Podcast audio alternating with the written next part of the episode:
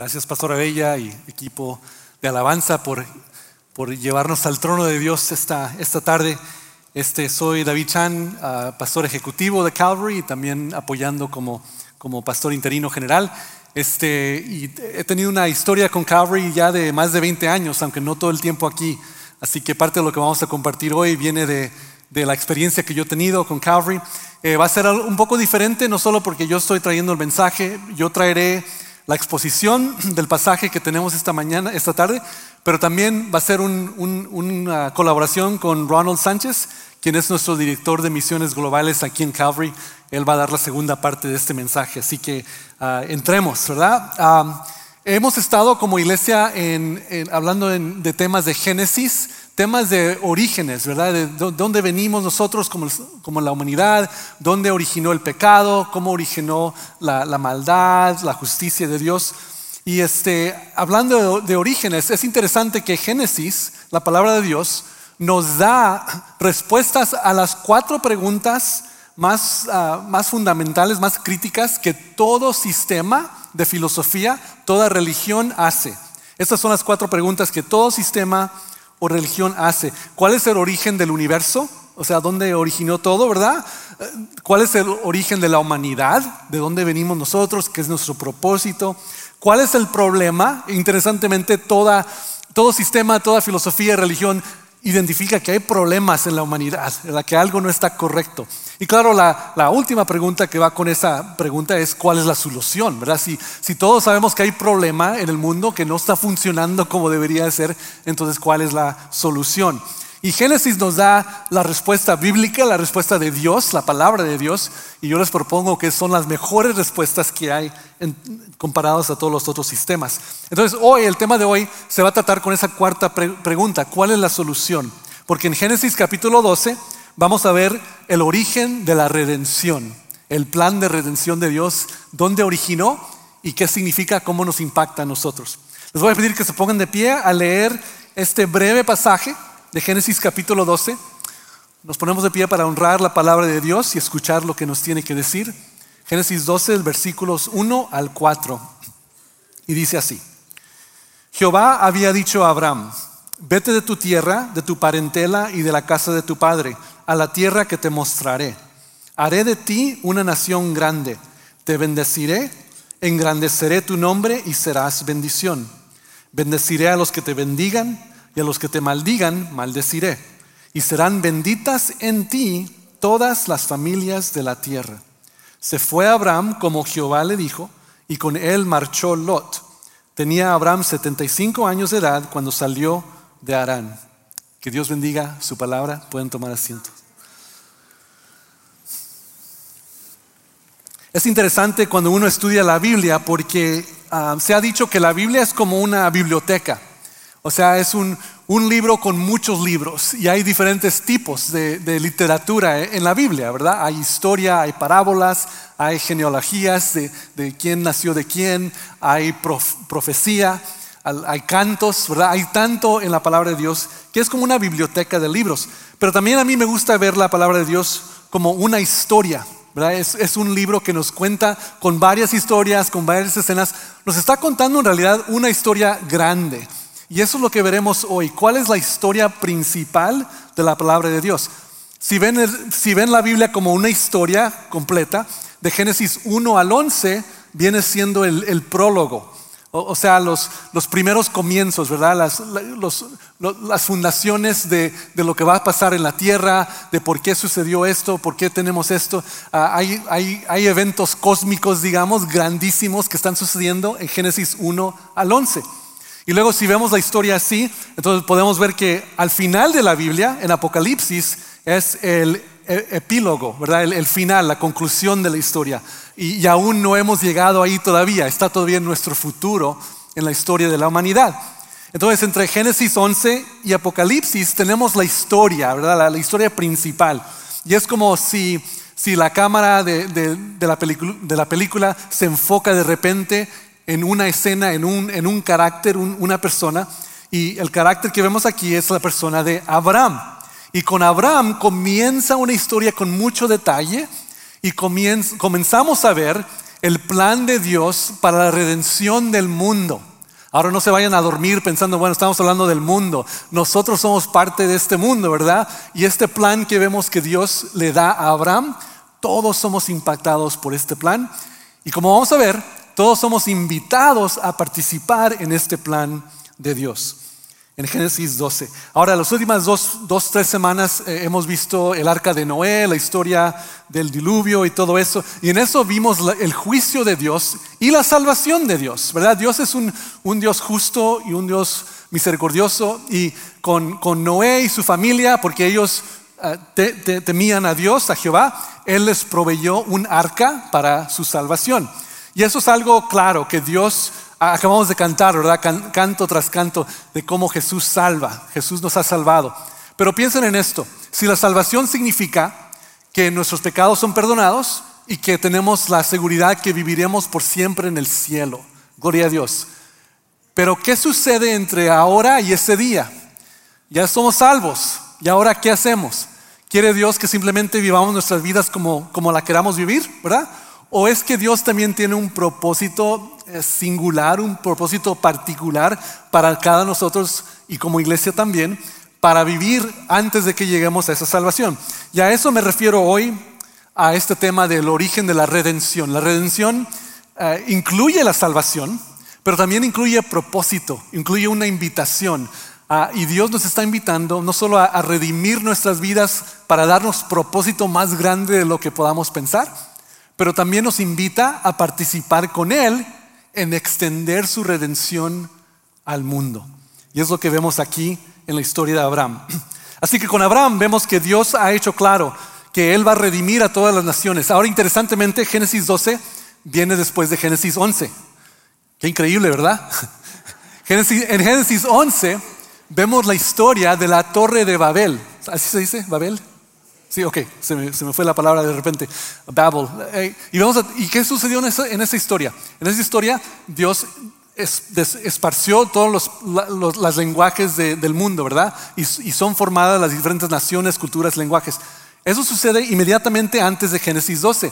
Y en Génesis 12 es como que Dios ahora está diciendo, bueno, se han desparcido las naciones, pero ahora vamos a iniciar un plan de redención para que todas las naciones un día regresen a ser parte de la familia de Dios, cada pueblo y nación. Eso nos dice Apocalipsis 5.9, nos da una visión del futuro. Y dice, cantaban un nuevo canto con las siguientes palabras. Tú eres digno de tomar el rollo y de romper los sellos y abrirlo. Pues tú, hablando de Jesucristo, fuiste sacrificado y tu sangre pagó el rescate para quién? Para, para Dios de gente de todo pueblo, tribu, lengua y nación. Todo pueblo, tribu, lengua y nación. Eso significa cada, cada grupo étnico, ¿verdad? Cuando Dios habla de naciones, no, no habla de naciones políticas. Como en China vemos una nación, pero Dios ve docenas de grupos étnicos, ¿verdad? E, es, como a veces los norteamericanos piensan que los latinos son una persona, ¿verdad? Pero no, son varios grupos, ¿verdad? Diferentes países, con cubanos que utilizan palabras que no entiendo, ¿verdad? Y mexicanos, y mexicanos que también ah, hacemos algo con nuestro español que, a otros no, les, no entienden. Pero cada, cada, nos dice la palabra de Dios que en el futuro, delante del trono de Dios, Van a haber representantes, gente de todo pueblo, tribu, lengua y nación. Qué bello, ¿verdad? Qué, qué bello ver esa escena y ser parte de eso. Pero eso no es realidad todavía, está en el futuro. ¿Y saben por qué no es realidad? Porque aún, aún existen hoy en día pueblos, tribus, lenguas que no tienen el Evangelio, que no conocen a Cristo, que no alaban a Dios. Así que el plan de Dios es que a través de Abraham él sea bendecido para que todas las naciones puedan un día llegar a conocer a Cristo.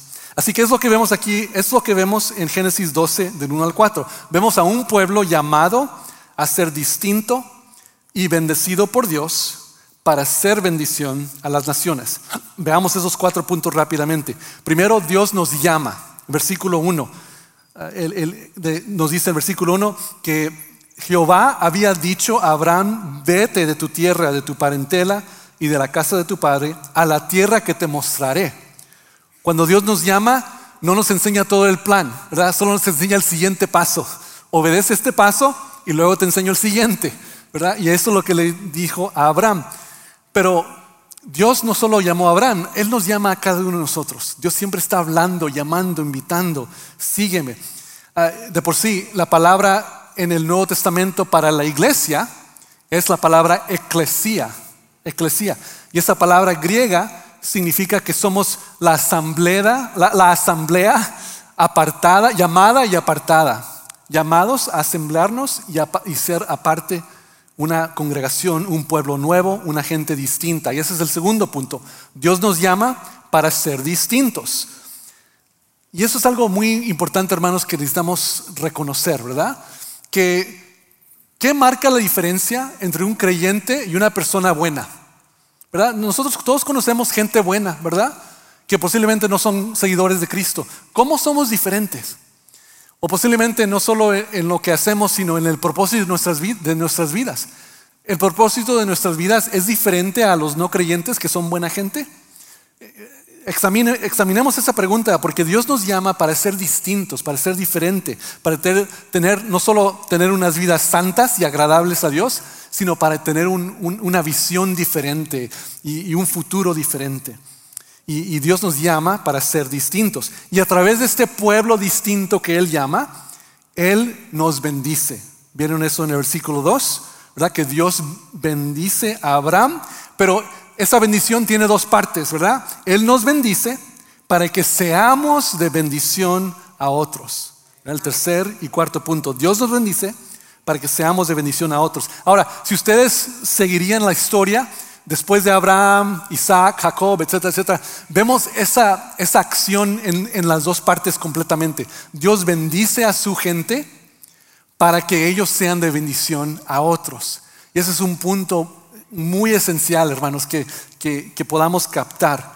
Dios, Dios agrada bendecirnos porque Él es un buen Padre. Amén. Pero más que, más que eso, Dios quiere bendecirnos para que seamos de bendición a otros. Sé que, sé que todos siempre estamos pidiendo bendición para nuestras vidas, para los que amamos, nuestras familias, pero ¿será posible, hermanos, que a veces Dios nos, no nos da toda la bendición que nos quiere dar porque la queremos solo para nosotros? Que si, que si nuestra oración o petición sería, Señor, bendíceme más para que yo pueda hacer más de bendición a otros, especialmente a los que no te conocen, a los que están lejos de ti.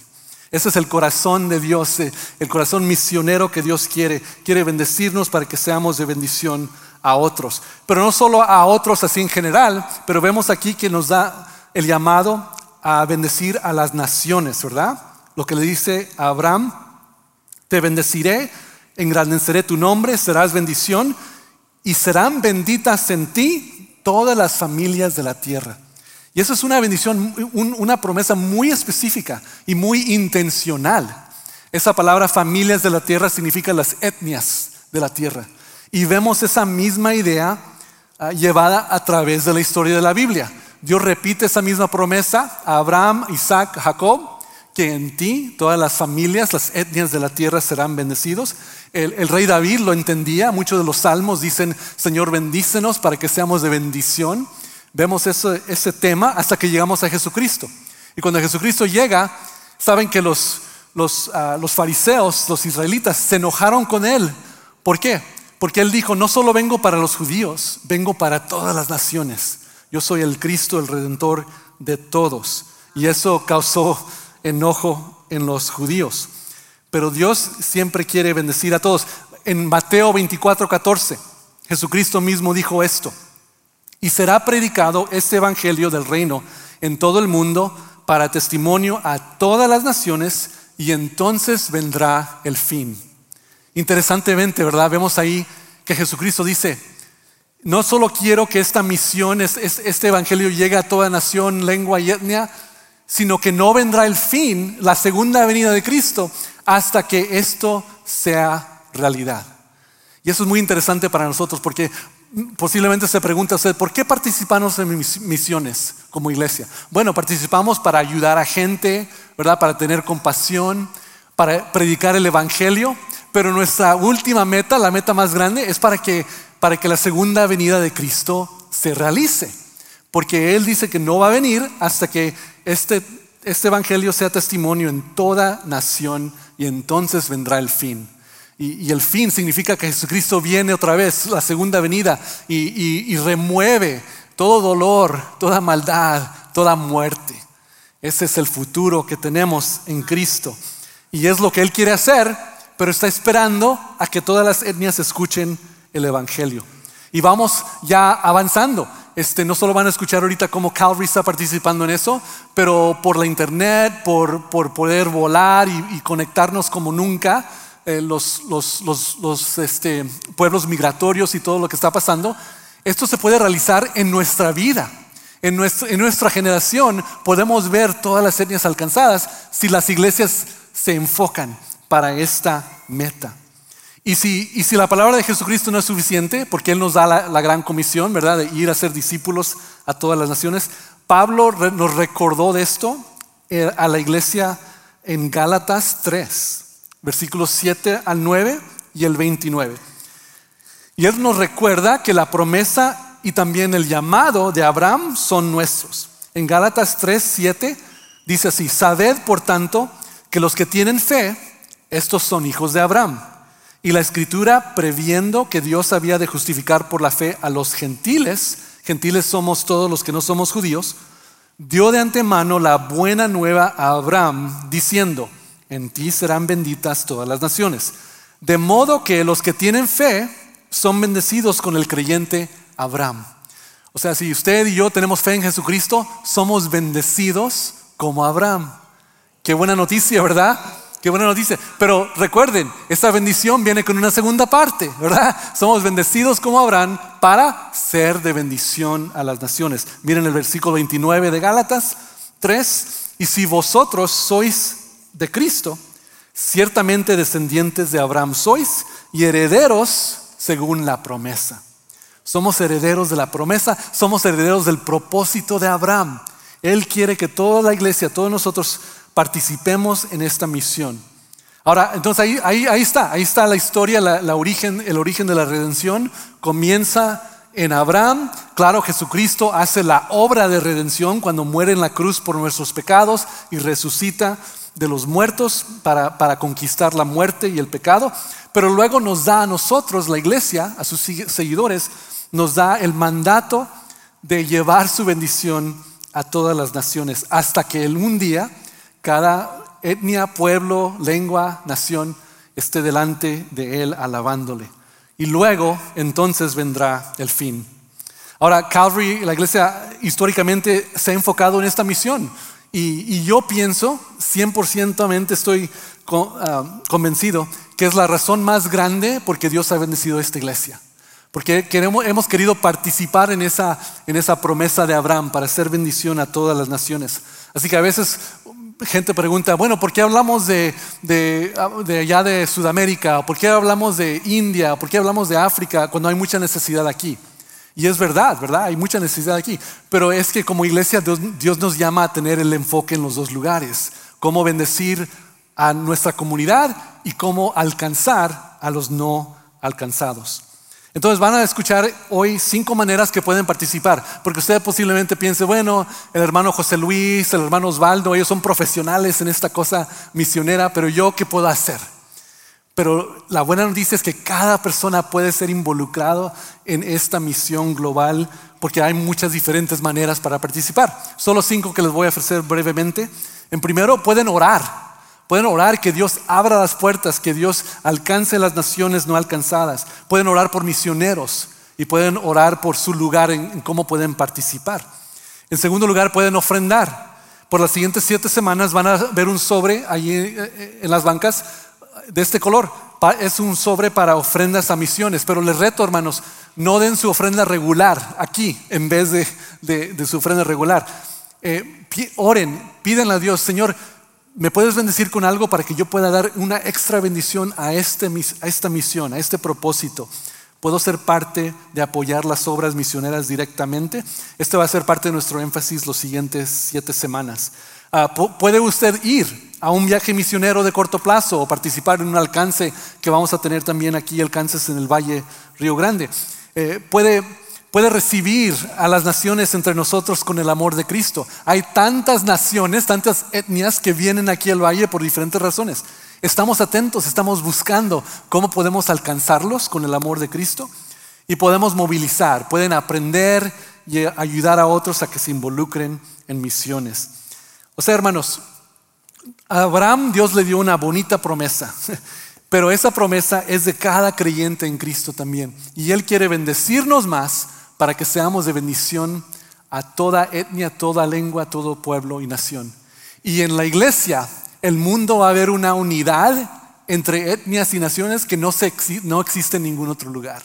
Es, la bendición también que vamos a ver al alcanzar a otros fuera de nuestro, nuestro eh, alcance regular. Podemos ver la familia de Dios de todo el mundo juntos alabando a Dios. Le voy a pedir al hermano Ronald Sánchez, quien es nuestro director de misiones globales.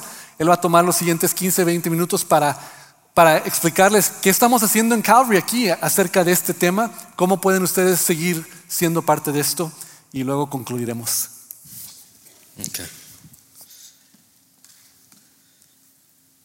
Buenas tardes eh, para todos. Eh, mi nombre es Ronald, para aquellos que no me conocen.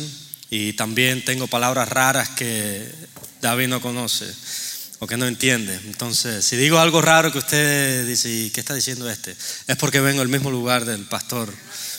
¿eh? tengo como objetivo hablar de tres cosas. primero, hablar acerca de la historia que Calvary ha tenido en las misiones. Número dos es eh, hablar acerca de qué estamos haciendo ahora en estos momentos en las misiones, cómo estamos involucrados, darles un pequeño reporte. Eh, y bueno, y también últimamente es cómo podemos seguir estar, eh, cómo podemos continuar estar involucrados en las misiones. Y voy a tocar brevemente también los últimos cinco puntos que estuvo hablando el pastor David. Eh, hablemos acerca de la historia. En 1958, después de un año que Calvary fue fundada, se comenzó la Unión Femenil Misionera, que se fue formada para, eh, para que dieran informe y enseñaran a la iglesia acerca de las misiones en el mundo. En el 1959, un año después, esta Unión Femenil Misionera tuvo un misionero de las Filipinas quien vino a compartir y ayudó a la iglesia a tomar un viaje imaginario a las Filipinas. Estuvieron orando por esta nación y, en una manera muy interesante, para el año 2000, Calvary tenía una comunidad de filipinos grande, eh, la cual muchos de ellos ya son creyentes y han estado aquí envueltos por estos años y continúan fuertes eh, siendo creyentes aquí en esta iglesia. Calvary históricamente ha dado un 20% de las ofrendas a las misiones, por lo menos desde el 1990.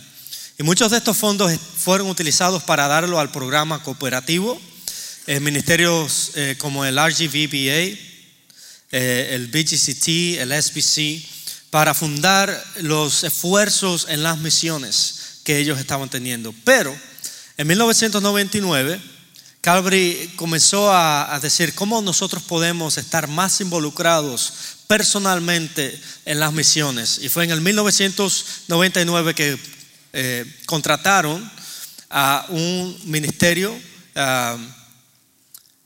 al, señor Scott Rader, quien comenzó a tener una asociación con misioneros del área de Matamoros y de Saltillo, México. En el 2004 el pastor David Chan fue llamado a las misiones como pastor de misiones a tiempo completo.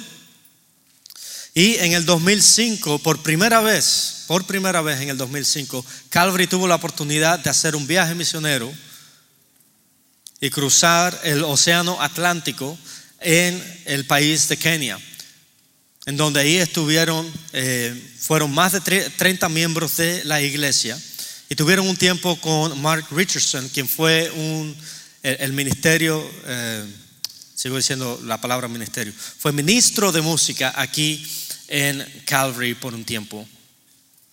En el 2006 se comenzó a hacer la pregunta, ¿cómo podemos impactar a nuestra comunidad?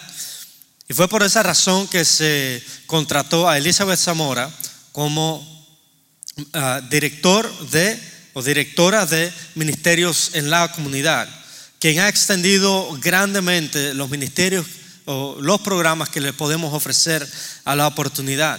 Y voy a hablar un poquito más acerca de esto en unos minutos. Años después, Calvary comenzó a desarrollarse eh, más en las misiones.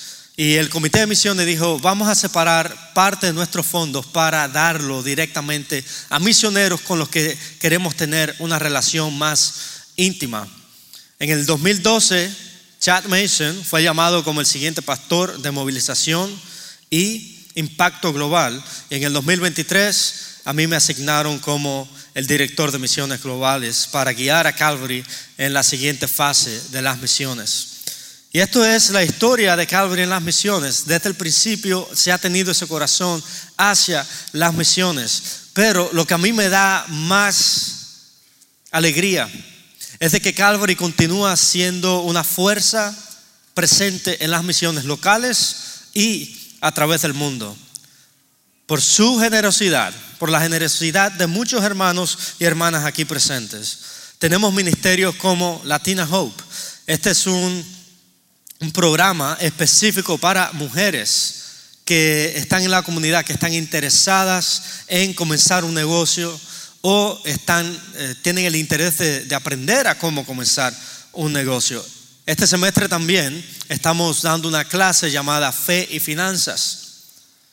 Y en esta clase le enseñamos a las personas, o le enseñan a las personas cómo crear un presupuesto, cómo, cómo eh, eh, usar sus finanzas en una manera que le trae gloria a Dios, que es una manera honrada de, de usar las finanzas.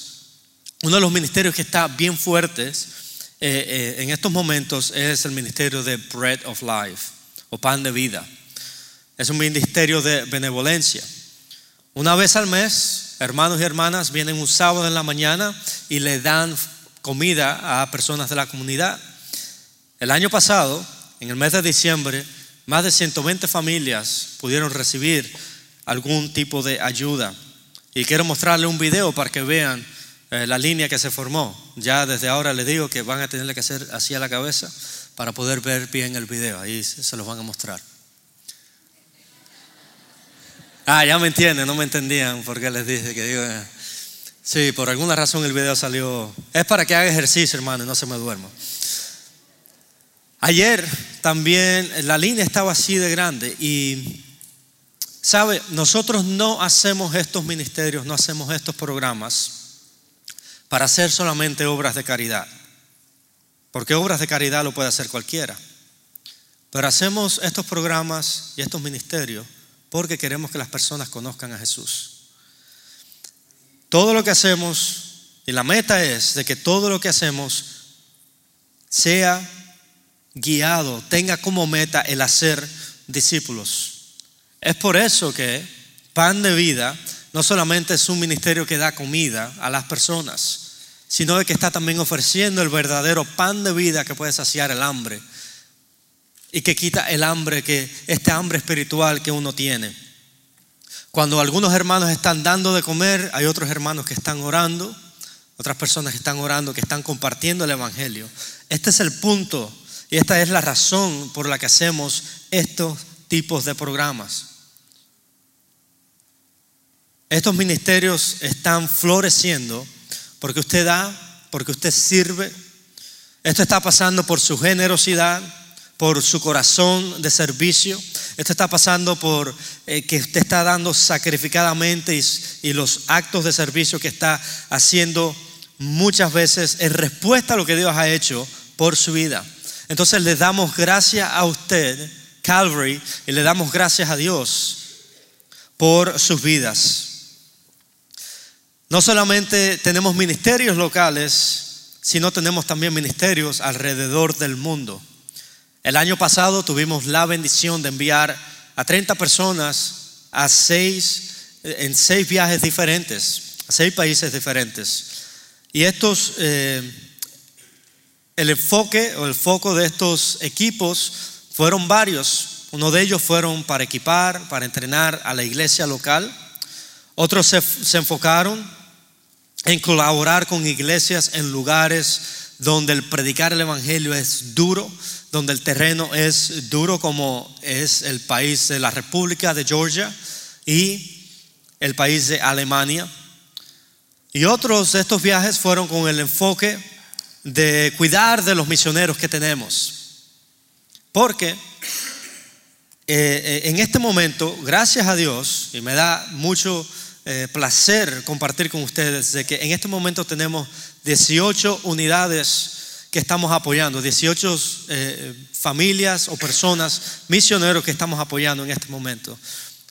Algunos de estos misioneros están envueltos en movilizar y en equipar a los discípulos de Jesús para que sepan cómo compartir el Evangelio, como lo es Agustín. Agustín es un argentino que vive en Florida, pero Agustín se encarga de ir muchas veces a América del Sur, a América eh, Central, para equipar a los discípulos de Jesús. Y una de las cosas en la que Agustín está trabajando ahorita es en abrir una escuela de misiones que va a entrenar a los suramericanos para ir al norte de África a lugares donde el Evangelio no ha sido alcanzado, el Evangelio no ha sido predicado, donde la oscuridad todavía está ahí permanente. Y qué lindo saber de que aunque algunos de nosotros no podemos ir a África del Norte, al norte de África, porque estamos ayudando, porque estamos ofrendando, en una manera u otra somos copartícipes de lo que está pasando en el mundo. Amén. Qué bueno, hermana, que usted le da. Amén. También tenemos personas en nuestros eh, eh, eh, misioneros, como lo son Pablo y Mónica, que salieron de entre nosotros, salieron, eran miembros aquí de Calvary y que ahorita están sirviendo en el sur de Asia. Están equipando a otros creyentes, están alcanzando a personas también que no tienen a Jesús con el Evangelio, están ayudando ahí en formación de iglesias. Y ellos ya llevan ahí varios, eh, varios años y tuvieron que dedicar dos años de su vida a aprender el idioma de esta región. Dos, dos idiomas tuvieron que aprender. José Luis y yo eh, tuvimos la oportunidad de visitarlos el año pasado y tenemos eh, la alegría de poder reportar que estos ministerios, el ministerio en el que ellos están envueltos, también está floreciendo, también está fuerte. Tienen un buen grupo de personas de la nación en la que están sirviendo que están apasionados para alcanzar a los suyos con el Evangelio de Jesús. También tenemos a otras personas que apoyamos como David y Denise, que también salieron de Calvary y que están haciendo un tipo de misiones que diríamos que son operaciones especiales en el Medio Oriente. El hermano David está trabajando en estos momentos en establecer una escuela para niñas en un lugar donde las niñas no pueden estudiar después de los 12 años. Y a lo mejor usted se pregunta, bueno, ¿y por qué la educación? ¿Por qué nos debería importar la educación? El punto no es la educación. O la meta no es que estas niñas sepan más matemática o biología o química, sino de que al hacer justicia y al demostrar el amor, estas niñas puedan conocer a un padre verdadero, al verdadero Dios que las ama.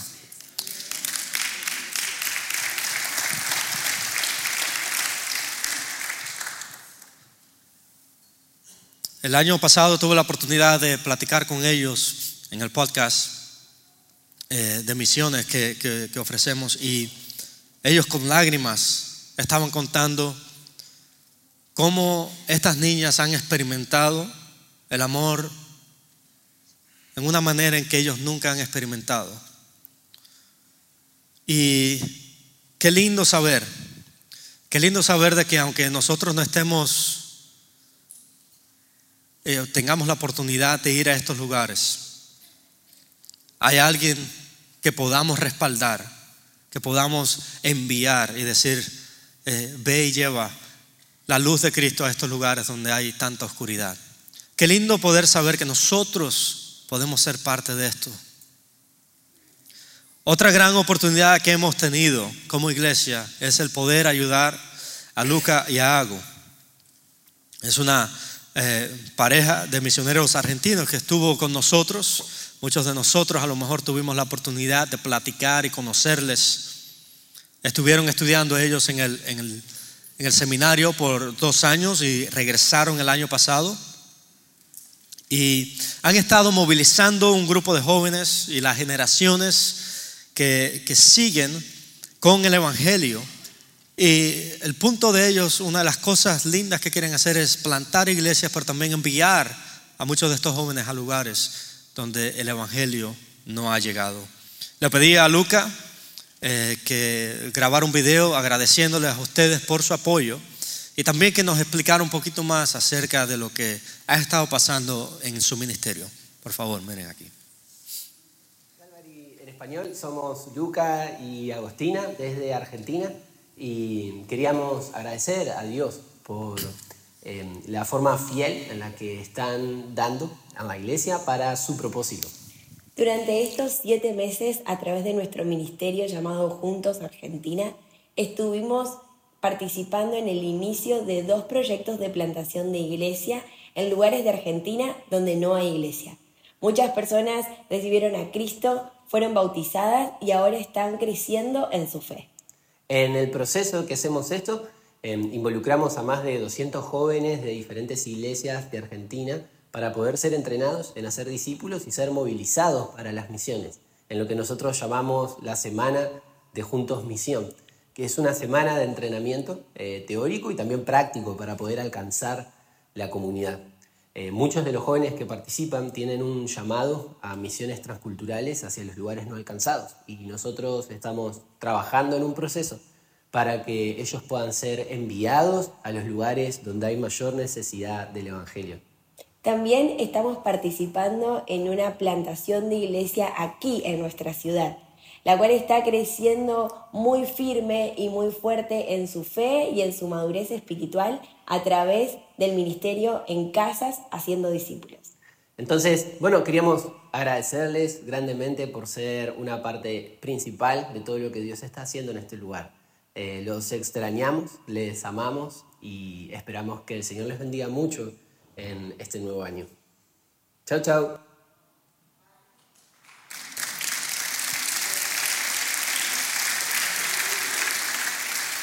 Le damos gracias a Dios por eso. Y le damos gracias a Dios por lo que ha hecho y lo que continúa haciendo. Pero también tenemos que comenzar a pensar qué es lo que Dios quiere que nosotros hagamos personalmente como iglesia. Hacia dónde nos está guiando el Señor. Me gustaría proponer de que el corazón de Dios acerca de las misiones no ha cambiado. Sigue siendo el mismo. Y eso es de que la tierra sea llena del conocimiento de la gloria de Dios, como las aguas cubren la mar. Pero también que para completar esta misión, que es tan grande, se necesita obreros. En Lucas capítulo 10, versículo 2, Jesús le dice a sus discípulos que oren de la siguiente manera. La, verdad, la mies es mucha, pero los obreros pocos. Oren pues al Señor de la mies, que envíe obreros a su mies. Me gustaría proponerles a ustedes cinco maneras, las cuales el pastor David habló brevemente y me gustaría expandir un poco más en esto, de cómo usted puede participar en ser parte de esta obra misionera, ser obrero, aunque usted esté aquí o vaya, cómo usted puede ser parte de la fuerza misionera. Primero, ore. Yo sé personalmente que a mí me... Eh, esto es un, área de mi vida en la cual necesito crecer más. Eh, hay veces, o muchas veces, yo en lo personal no oro esta oración que Jesús le dice a sus discípulos que ore. Ora para que el Señor envíe más obreros a su mies. Y lo que quiero preguntarles es, o lo que les quiero proponer es, mire en su interior y hágase la pregunta, ¿cuántas veces oro yo para que el Señor envíe a las personas a los campos no alcanzados, a la mies que ya está lista. Hay una frase que recuerdo que el Señor me trae en memoria, eh, específicamente cuando mi oración se vuelve algo céntrica en mí. Y la frase dice así, si Dios fuera a responder todas tus oraciones, ¿cambiaría tu mundo o cambiaría el mundo? Lo vuelvo a decir, si Dios fuera a responder todas tus, tus oraciones el día de hoy, ¿cambiaría tu mundo o cambiaría el mundo? Nosotros como Calvary, como iglesia, una de las cosas que hemos comenzado es orar por las misiones, orar por el mundo, por los misioneros. Una vez al mes, el segundo, eh, el segundo lunes de cada mes estamos, lo estamos dedicando para orar. Y de hecho mañana estaremos teniendo oración. Eh, estaremos tomando un tiempo a las 7 de la noche ahí en el parlor. Estaremos eh, traduciendo también lo que, se está, eh, lo que estaremos compartiendo. Así que les invitamos a ustedes que venga y ore. La segunda manera es que eh, es acoger, darle la bienvenida a aquellas personas de diferentes naciones. ¿Sabe? Tenemos las naciones en nuestro patio.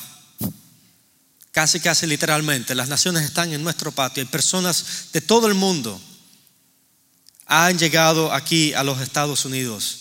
Y no tenemos que ir tan lejos para encontrarnos a alguien que sea de un país no alcanzado. Uno de los ministerios en los cuales también estamos envueltos se llama Global Engage. Y este ministerio lo que hace es eh, compartir, eh, ahí se me fue la palabra, eh, ¿cómo se dice? Partner up. Ayúdame ahí. Partner.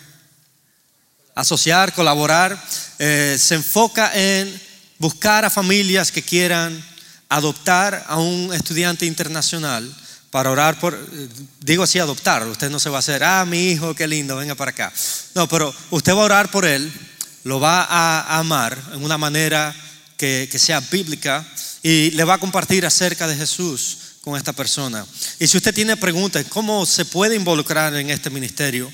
Le puede, eh, me puede preguntar a mí o a la mujer más bella del mundo, a mi esposa, que quien está dirigiendo este ministerio. Otra manera en la cual usted se puede involucrar es en ir. Puede ir. Tiene el llamado de ir. Yo sé que aquí en esta congregación hay un hermano que ya ha compartido conmigo eh, el deseo de ir a, otro país para ayudar a plantar una iglesia. Y estamos haciendo lo posible, lo que tenemos en las manos, para poder ayudar a esta persona a que vaya. Y pronto, Dios mediante, lo estaremos enviando eh, con la ayuda del Señor. Pero si usted tiene este deseo de ir a las naciones, venga y hable con nosotros. Y últimamente es enviar eh, y dar por muchos años, Calvary ha sido una iglesia muy generosa, como le hemos repetido vez, ah, después eh, o muchas veces. El 20% de nuestro presupuesto está designado a las misiones y a, a los empleados que trabajan en la parte de las misiones. Pero que sí, aparte de ser una iglesia generosa, que apoya a los misioneros alrededor del mundo, también nos volvemos una iglesia que envíe misioneros. Que si nosotros nos volvemos una iglesia de donde aquí salgan muchas personas que vayan hacia las naciones y hacia aquellos que no han escuchado del Evangelio. Eso me recuerda la iglesia de Antioquía. Antioquía fue la iglesia que envió a Pablo y a Barnabás. En Hechos capítulo 13 versículo 1 al 3, dice lo siguiente. Había entonces en la iglesia que estaba en Antioquía profetas y maestros. Bernabé, Simón, el que se llamaba Níger, Níger, Níger, Lucio de Sirene, Manaén, el que se había criado junto con Herodes el tetrarca, y Saulo. Ministrando estos al Señor y ayunando, dijo, dijo el Espíritu Santo, apartadme a Bernabé y a Saulo para la obra que los he llamado. Entonces, habiendo ayunado y orado, les impusieron las manos y los despidieron. La escritura dice que mientras ellos estaban adorando, mientras estaban ayunando, el Espíritu Santo les habló y les dijo, aparten para mí a Bernabé y a, y a Saulo, para que vayan a estos lugares donde yo los he asignado. Y que sí, nosotros como iglesia comenzamos a orar, a adorar, a ayunar en una manera que el Señor comienza a mover. El Señor se comienza a mover en una manera tan grande, tan supernatural, como lo hacía antes. Que si nosotros comenzamos a orar al Señor de la mies, que más personas como Pablo y Bernabé salgan de entre nosotros. Que si nosotros como iglesia comenzamos a depender tanto del Espíritu Santo, que no solamente vamos a ser una iglesia que da, pero que está totalmente envuelta en las misiones. Y que muchos de nosotros que están aquí puedan ir a los campos no alcanzados. Oremos al Señor de la mies que envíe obreros a su mies, porque la mies es mucha, los obreros son pocos. Les quiero dejar con esto estas cinco maneras en las que usted puede ser partícipe de la obra misionera. Y mientras cantamos este canto, les invito que usted pues se ponga de pie, ore. Yo quiero orar por usted ahora y piense en qué manera, Señor, me estás llamando a mí específicamente para ser parte de las misiones. Me estás llamando a ir, me estás llamando a dar, me estás llamando a orar más. Señor, te damos la gloria y la honra a ti.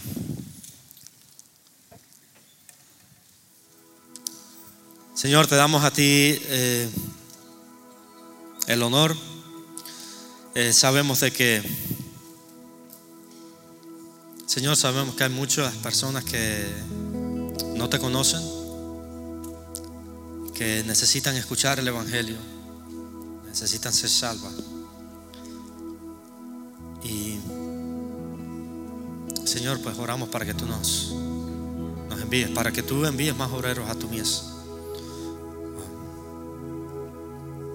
Aquí estamos, Señor, y habla a nuestros corazones. Habla a nuestros corazones. Oramos en el nombre de Jesús.